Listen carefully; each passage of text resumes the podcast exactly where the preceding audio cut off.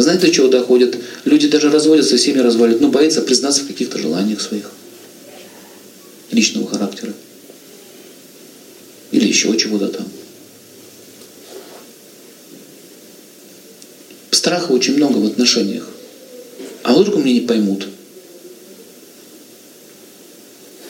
Я не подойду к этому человеку, он мне нравится, этот, допустим, женщина, мне нравится этот мужчина, я хочу замуж, да, мне нравится этот мужчина, а он должен первый подойти. Ты сейчас кому ультиматум сделала? Себе. А почему должен первый подойти?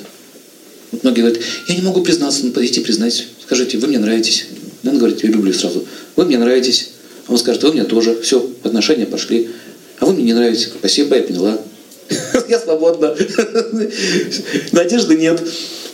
Переключай свое сознание, ищу другие, другого. А он будет ждать. Условия поставила, должен первым. И он еще не просто должен первый подойти, он должен припасть к моим ногам на одно колено, подарить мне цветы, пропеть мне псалмы. Кстати, это очень многих из этого причина, из-за того, что они не могут выйти замуж. Из-за этого они ставят условия. Девочки понаглее быстрее получают то, что хотят.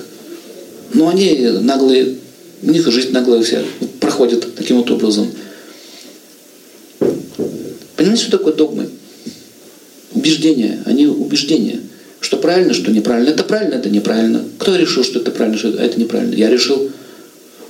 Сам себе закон установил. Не стесняйтесь. Не надо бояться. А вдруг меня не поймут? Ну, не понял, а что так переживаете?